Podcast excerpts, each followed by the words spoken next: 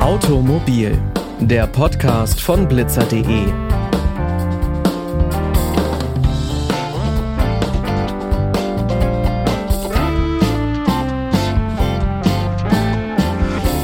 Und damit hi und herzlich willkommen zu dieser neuen Folge. Ich bin Pauline Braune und ich freue mich, dass ihr wieder mit dabei seid. Unser Alltag wird immer digitalisierter. Alexa beauftragen, um den Lieblingssong abzuspielen oder kurz mit der Uhr einen Anruf annehmen. Mittlerweile ist es für viele Normalität geworden. Das, was unser Leben erleichtern soll, ist die Verbindung möglichst vieler Devices miteinander, um mit wenig Aufwand viel zu erreichen. Das ist auch der Grundgedanke von Connected Cars. Das sind Autos, die sich mit Hilfe des Internets mit anderen Diensten und Geräten verbinden können. Zum Beispiel mit Handys und Laptops, mit dem Smart Home System oder mit anderen Connected Cars. Außerdem können sich die Autos mit Teilen der Infrastruktur verbinden, um Verkehrssignale zu erhalten oder in Kontakt mit der Notrufzentrale zu treten.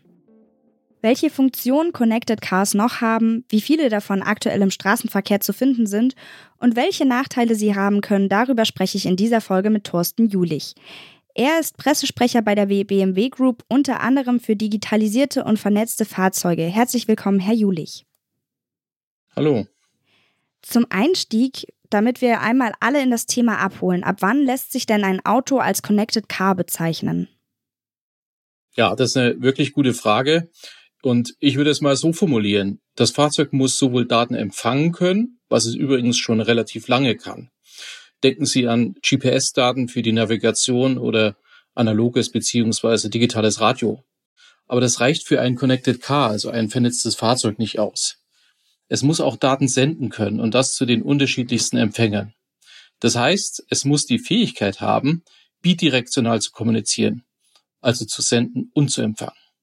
Dafür braucht das Fahrzeug entsprechende Schnittstellen, zum Beispiel eine SIM-Karte, wie man sie aus dem äh, Smartphone kennt, oder den Chipsatz für eine für diese Funktion, so dass es sich mit einem Netz, zum Beispiel dem Mobilfunk, als Datenkanal verbinden kann beziehungsweise vernetzt. Auch Wireless LAN und anderes ist möglich für die Vernetzung und Kommunikation des Fahrzeugs, dann mit Dingen in der nahen Umgebung. Das mal sozusagen ganz grob umrissen, was ein Fahrzeug zum vernetzten Fahrzeug macht. Also muss das Fahrzeug gar nicht das komplette Paket haben, sondern es gibt auch Fahrzeuge, die einzelne konnektive Features haben, richtig? Ja, richtig. Also beim Angebot, den Anwendungen und der Nutzung von Features, die eine Konnektivität voraussetzen, gibt es natürlich Unterschiede. Das Spektrum reicht von einigen wenigen Features bis zu einer großen Bandbreite an Features. Letztendlich bestimmt das Minimum der Gesetzgeber, äh, zum Beispiel das Feature eCall. Das ist ein sogenanntes Notrufsystem im Auto, was manuell oder automatisch ausgelöst wird. Und das ist europaweit vom Gesetzgeber vorgeschrieben. Wie viele Fahrzeuge in Deutschland könnte man denn schätzungsweise als Connected Cars bezeichnen? Ja, da kann ich Ihnen keine konkrete Zahl liefern. Ähm, ich kann Ihnen aber nur sagen, dass die BMW Group die weltweit größte Flotte an vernetzten Fahrzeugen auf den Straßen hat. Und das sind circa 20 Millionen. Das heißt, wenn wir uns den Marktanteil der Fahrzeuge der BMW Group in Deutschland anschauen und das mal hochrechnen auf andere Anbieter, dann sind das schon einige Millionen. Eine Voraussetzung für die Effizienz von Connected Cars ist ja auch ein sehr gut ausgebautes Mobilfunknetz. Das ist jetzt schon deutlich geworden. Wird diese Bedingung denn ausreichend erfüllt in Deutschland, damit Connected Cars auch wirklich gut arbeiten können? Ja, nicht nur Connected Cars beziehungsweise vernetzte Fahrzeuge brauchen ein sehr gut ausgebautes Mobilfunknetz. Diese aber auch, natürlich. Ein Industrieland wie Deutschland ist auf die modernste digitale Infrastruktur angewiesen. Dazu zählt auch das Mobilfunknetz. Und dass es da Lücken gibt, die geschlossen werden müssen, ist, glaube ich, kein Geheimnis. Was gibt es denn noch für Voraussetzungen oder was müsste noch optimiert werden, um vernetzte Fahrzeuge noch besser nutzen zu können? Ich denke, Connected Cars zeigen schon heute ihr überzeugendes Potenzial. Man merkt es nur nicht immer sofort, weil viele Dinge im Hintergrund laufen. Ob das der schon erwähnte E-Call ist oder eine Navigation in Real-Time, also Echtzeit, Web- beziehungsweise internetbezogene In-Car-Unterhaltung, zum Beispiel mit Spotify, mit der Ihr Podcast gehört werden kann. Genau. Oder die optimale Steuerung des Motors, ja, basierend auf Datenaustausch und somit höchste und höhere Effizienz bei geringster Emission. Bereits heute nutzen moderne Fahrzeuge umfassende Konnektivität. Sie hatten das vorhin auch angesprochen. Und die Kunden profitieren davon. Eine Anwendungsmöglichkeit der Autos ist auch die sogenannte Car-to-Car-Communication. Dafür müssen alle kommunizierenden Fahrzeuge Connected Cars sein. Wie kann man sich das genau vorstellen, wie das funktioniert? Ja, diese Art der Vernetzung, also die Car-to-Car-Kommunikation ist eigentlich eine Form, eine Teilmenge der Car-to-X-Kommunikation, bei dem ein Fahrzeug mit unterschiedlichen Entitäten, also Bezugsstellen für unterschiedliche Zwecke, eine Kommunikation herstellt oder abwickelt. Das kann ein Datenaustausch zu einer Infrastruktur sein, zum Beispiel Information über eine Ampelschaltung oder eben auch die Kommunikation zwischen zwei und mehreren Fahrzeugen. Das ist dann K2K. Diese Kommunikation K2K geschieht über verschiedene technische Kommunikationskanäle oder kann über verschiedene Kommunikationskanäle geroutet werden. Das ist so Near Field Communication, da gibt es Dedicated Short Range Communication, verschiedene technische Standards oder eben auch WLAN, aber auch Mobilfunk und das geht direkt Fahrzeug zu Fahrzeug oder Fahrzeug zu Fahrzeuge. Bei dem Überbegriff oder bei dem gesamten Komplex K2K geht es um Informationen, die schnell übermittelt werden müssen, wie zum Beispiel kritische Verkehrssituationen oder Warnungen. Daten zwischen den Fahrzeugen können aber auch über ein Backend, eine Art Cloud, geteilt werden.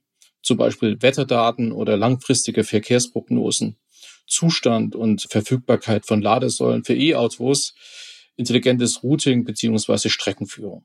Also kann Car-to-Car-Kommunikation vielleicht auch dafür sorgen, dass Stauprognosen besser werden. Dazu haben wir in einer der vorherigen Folgen geredet. Und wenn die Autos das in diese Cloud melden, ist es natürlich ein Datenpool, aus dem so Stauprognosen ganz gut erstellt werden können, vermutlich. Ja, absolut. Das ist dann vielleicht nicht der spezifische Fall K2K, das ist dann K2X, wo die Fahrzeuge Daten, die sie detektieren und sammeln äh, und generieren, in eine Cloud, in ein Backend auf einen Server uploaden und diese dann anderen Verkehrsteilnehmern zur Verfügung gestellt werden. Und das ist genau einer der wesentlichen Vorteile dieser sozusagen Vernetzung von Fahrzeugen. Welche konkreten Vorteile ergeben sich denn noch durch die K2K-Kommunikation? Ja, also sprechen wir mal ganz allgemein von vernetzten Fahrzeugen und deren Kommunikation zu was auch immer, zu allen möglichen Dingen. Und der entscheidende Vorteil dieser vernetzten Fahrzeuge ist es eben, von Daten, also an Informationen zu partizipieren und anderen Daten zur Verfügung zu stellen. Jede Information macht Mobilität effizienter, sicherer und komfortabler. Ein modernes Fahrzeug generiert viele Daten, zum Beispiel den Zustand der Straße oder der Traktion und anderes mehr. Wenn es nass ist, wenig Traktion, also wenig Kraftübertragung auf die Straße. Trockener Belag heißt gute Traktion, gute Kraftübertragung, effizientes Fahren. Und diese Information kann ein vernetztes Fahrzeug automatisch im Hintergrund mit anderen Teilen, die bald auch auf dieser Strecke unterwegs sein werden.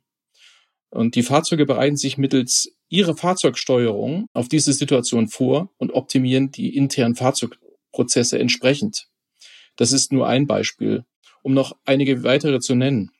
Erhöhte Verkehrssicherheit, präzisere Voraussage von Verkehrsflussentwicklung, Erhöhung des Verkehrsflusses und damit Einsparung von Ressourcen, sei es Strom bei E-Autos oder klassische Treibstoffe, Verringerung von Emissionen, aber auch Updates over the air, also dass der Kunde für einige Servicetermine nicht mehr in die Werkstatt muss. Wir nennen das bei BMW Remote Software Upgrade und können weltweit circa 5 Millionen Fahrzeuge over the air updaten, also mit neuer Software versorgen. Nicht nur für den Service, sondern auch um neue Features anzubieten, die natürlich reichhaltig in kürzester Zeit zur Verfügung stehen. Bei dem Thema over the air Update ist BMW übrigens weltweit führend. Was ist denn dann der Unterschied zwischen Connected Cars und autonomem Fahren? Hm. Da muss ich sagen, das sind zwei verschiedene Dinge, die so nicht zu vergleichen sind. Das eine ist die Verbindung des Fahrzeugs mit einem Netz, zum Beispiel mittels Mobilfunk, die Verbindung mit dem Internet, um netzbezogene Dienste wie zum Beispiel autonomes Fahren zu ermöglichen. Wir bei BMW sprechen allerdings vom automatisierten Fahren oder hochautomatisierten Fahren. Das heißt, Voraussetzung für automatisiertes Fahren und wer weiß, in Zukunft vielleicht auch autonom Fahren, ist ein Connected Car, also ein vernetztes Fahrzeug. Aber ein Connected Car muss nicht automatisch automatisiert fahren können. Es kann auch manuell betrieben werden, so wie das heute überwiegend der Fall ist. Okay, aber diese Konnektivität ist auf jeden Fall die Grundvoraussetzung dafür, dass man irgendwann zum hochautomatisierten oder autonomen Fahren dann kommt. So kann man das sagen, ja. Kritik an Connected Cars gibt es auch, und zwar vor allem im Bereich der Datensicherheit. Zum Beispiel das Tracking von Standortdaten und das Erstellen von Bewegungsprofilen gibt ja viel über mich als Fahrer preis. Wie schätzen Sie das Risiko des Missbrauchs ein? Am Ende des Tages muss man sich immer das Kosten-Nutzen-Verhältnis ansehen. Das heißt, überwiegen die Chancen einer Technologie oder die Risiken. Der Gesetzgeber in Europa schreibt seit einiger Zeit eine Minimalvernetzung neuer Fahrzeuge vor, für den im Zweifel lebensrettenden Dienst eCall, den hatte ich ganz am Anfang erwähnt. Und mehr soll folgen. Oder ohne Mobilfunknetz weniger elektromagnetische Strahlung, die ohnehin beim Empfänger sehr niederenergetisch ist, aber auch kein spontaner Notruf, wenn schnell Hilfe gebraucht wird. Also Sie sehen, die Medaille hat immer zwei Seiten. Missbrauch und kriminelle Energie sind nie auszuschließen. Man muss nur darum wissen, vorbeugen, Technologie sicher machen und die Chancen nutzen. Zwei Dinge sind meiner Meinung nach essentiell. Unabhängig von Fahrzeugen, aber bei denen auch. Cybersecurity, das heißt das Sichern von Netzen und Data Privacy, also der Schutz von Daten, die in den Netzen transportiert werden oder mit den Netzen transportiert werden. Und das gilt für alle vernetzten Systeme, vom Auto über die Banken bis hin zu Krankenhäusern. Gerade bei kabellosen Verbindungen wie WLAN oder Bluetooth kann es ja passieren, dass ein System gehackt wird, so sehr man sich da vielleicht auch um Cybersecurity bemüht. Besteht dann die Gefahr, dass zum Beispiel extern auf meine Lenkung oder auf meine Bremsen eingewirkt wird? Ja, äh, die Geschichte höre ich auch oft und es klingt irgendwie spannend und äh, auch äh, ziemlich aufregend. Ich kenne bis jetzt keinen realen Fall. Das Auto lässt sie so einfach nicht rein oder ran, schon gar nicht an diese sensiblen Systeme. Und wir bei BMW haben hochspezialisierte Experten, die sich darum kümmern, damit genau das nicht passiert. Zusammenfassend würden Sie also sagen, dass die Vorteile von Connected Cars auf jeden Fall überwiegen. Ganz ehrlich, für mich stellt sich die Frage so nicht, denn es gibt im 21. Jahrhundert keine sinnvolle Alternative. Also dazu ein klares Ja von meiner Seite. Zum Abschluss wagen wir gerne mal einen kleinen Blick in die Zukunft. Wie denken Sie denn, wird sich die Konnektivität in der Automobilbranche weiterentwickeln? Vielleicht einmal so über den Shorttail innerhalb der nächsten fünf Jahre, wenn Sie das sogar so präzisieren können, und dann einmal in weit entfernter Zukunft, wo kann es hingehen? Lassen Sie uns vielleicht die nächsten fünf Jahre mal anpeilen. Die ferne Zukunft, das kann niemand seriös sagen. Das ist äh, bei dieser Halbwertszeit, bei diesen Technologien gar nicht möglich. Also keine fliegenden Autos und äh, führerlose Transportsysteme überall. Ich kann das weder bestätigen noch äh, nicht bestätigen. Es ist einfach nicht zu prognostizieren aus, aus heutiger Sicht. Vieles ist denkbar, aber lassen Sie uns in die, in die nähere Zukunft schauen. Und die ist auch spannend. Und die wird noch viel spannender. Konnektivität ist Mittel zum Zweck. Und das moderne Auto von heute, erst recht ein BMW oder Mini, ist schon heute Teil des Internet of Things. Und die Mobilfunkstandards entwickeln sich weiter. Stichwort 5G und folgende. Möglich scheint in Zukunft flächendeckendes Internet via Satellit und entsprechende Konstellationen, die uns das anbieten, flächendeckend ohne, ohne offene Stellen, also White Spots. Und das eröffnet ganz neue Räume. In der Forschung und Entwicklung sind wir bei BMW schon viel weiter als der modernste Status quo, den Sie jetzt auf den Straßen sehen können, egal ob vernetzt oder nicht vernetzt. Mit der umfassenden Digitalisierung der Fahrzeuge wird es jetzt erst richtig spannend. Virtuelle Reality, Augmented Reality, Mixed Reality, hochautomatisiertes und assistiertes Fahren, In-Car-Entertainment und vieles mehr halten jetzt Einzug in die Fahrzeuge und werden die Wahrnehmung und das Erlebnis automobile Mobilität radikal verändern.